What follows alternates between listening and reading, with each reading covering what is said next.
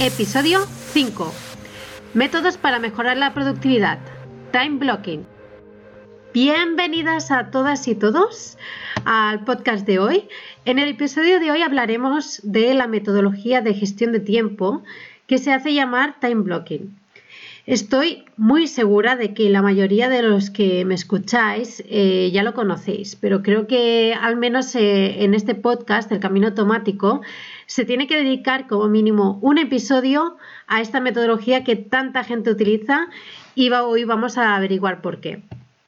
Antes de entrar en el, en el tema, permitidme dedicar este podcast a mis compañeros del máster de GESCO de, de SIC de Barcelona, que la semana pasada tuve la oportunidad de, encontrarme con ellos en la graduación. De hecho, hace exactamente una semana, ya que fue martes la, graduación, y me hizo muchísima ilusión volver a, volver a verlos.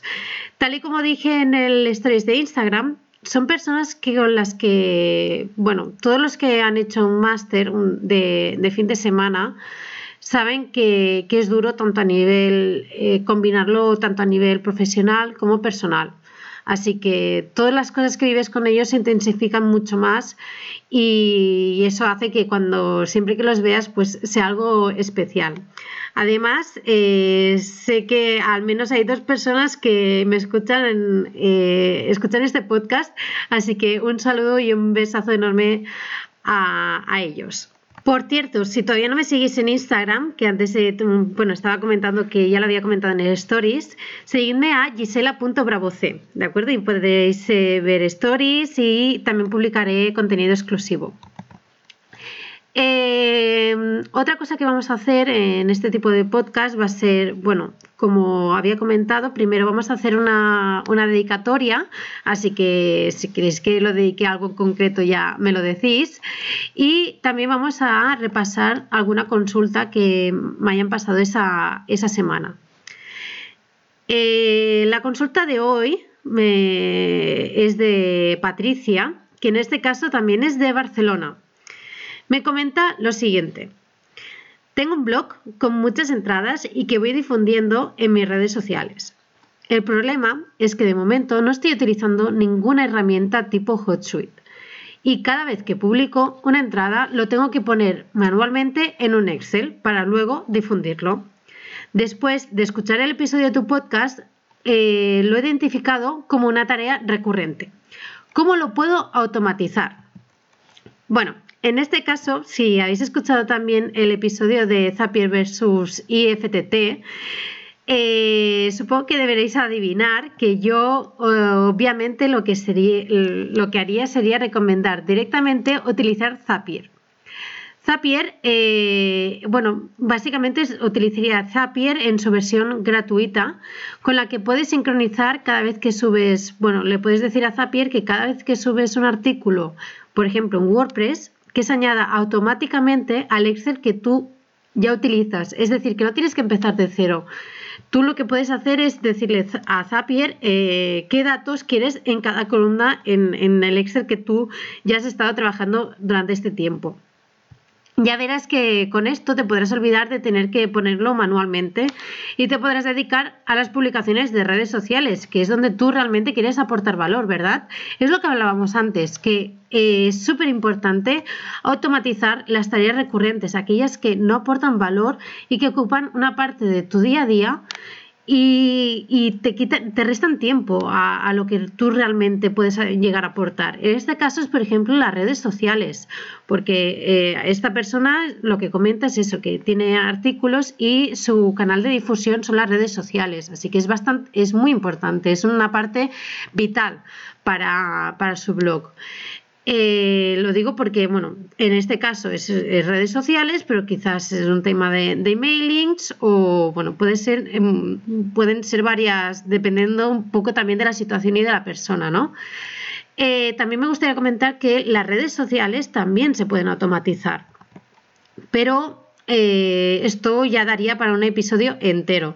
Así que si queréis que dedique un episodio a este tema, simplemente, bueno, me lo decís tanto por, como ya, ya he dicho, me podéis contactar tanto por correo electrónico a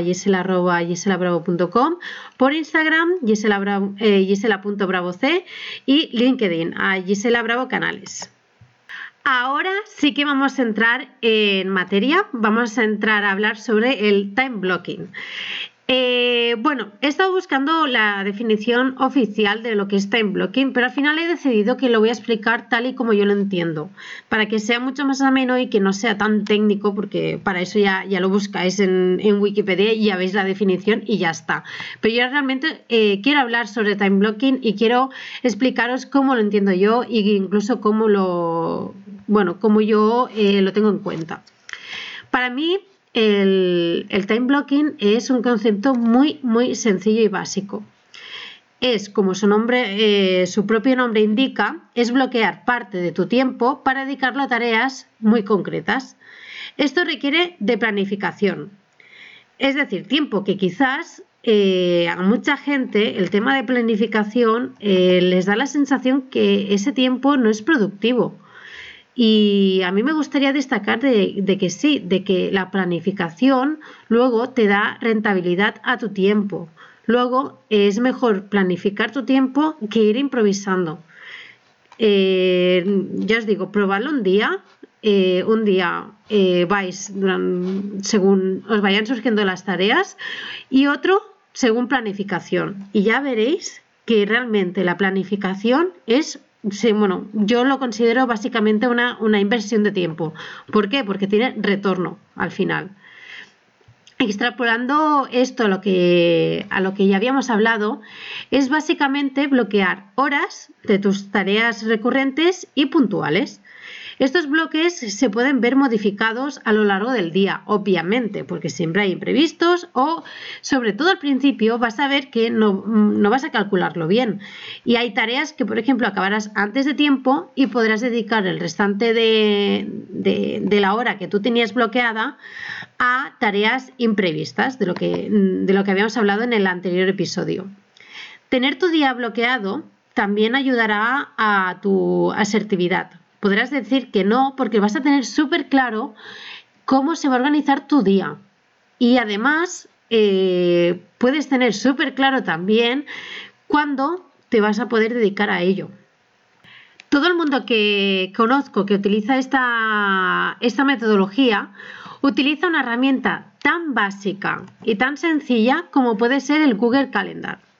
Es gratuito, básico y accesible para todo el mundo que tenga una cuenta de Google. Y además que tú puedes dar de alta gratuitamente independientemente de incluso varias cuentas te, los eh, te puedes llegar a crear. Para resumir y que nos quede bien claro, el time blocking básicamente es un listado de tareas trasladado a un calendario en el que cada tarea tiene tiempo de dedicación y hora de finalización. Este tema para mí, bueno, me gustaría hacer hincapié porque realmente es, eh, lo considero muy importante, ya que pensad que el tiempo de dedicación se adapta al tiempo disponible. Cuanto más tiempo disponemos para hacer algo, más tardamos, porque vamos a llenar ese tiempo. Y cuanto más limitados lo vamos a tener, más eficientes somos. Eh, tenemos una capacidad de, eh, si, si, tenemos que entregar una cosa de aquí dos semanas, vamos a, tardar esas dos semanas en plantearlo, en hacerlo, en tal, y eso si nos dejas a última hora. En cambio, si lo tienes que hacer para mañana, mm, ya te las encontrarás para hacerlo, aunque sea en una hora, y, hacerlo bien y rápido y ser la persona más eficiente del mundo en ese momento. Entonces, para mí es súper importante también que las tareas tengan sus limitaciones temporales. Una última recomendación, eh, sobre todo al principio, no creo, si vosotros empecéis a utilizar eh, time blocking en, vuestro día a día, no os frustréis, porque al principio eh, verás que los, tiempos que vas poniendo no van a tener nada que ver con la realidad.